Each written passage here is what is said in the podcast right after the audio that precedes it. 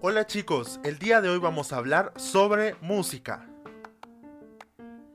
Es muy fácil escuchar o reproducir música, pero ¿cuántas veces nos hemos preguntado cuál es el concepto real de música?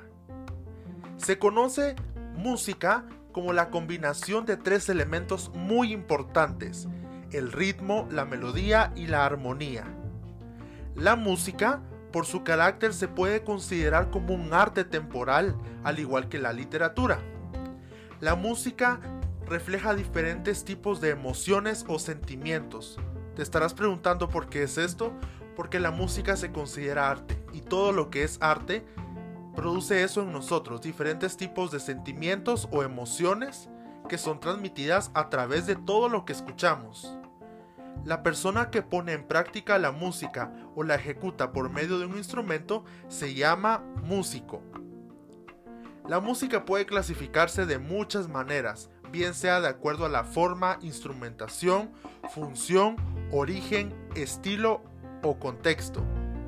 La clasificación más generalizada que existe en la música es la música académica y la música popular. Cada una de ellas incluye expresiones tanto de la música cantada como de la música instrumental.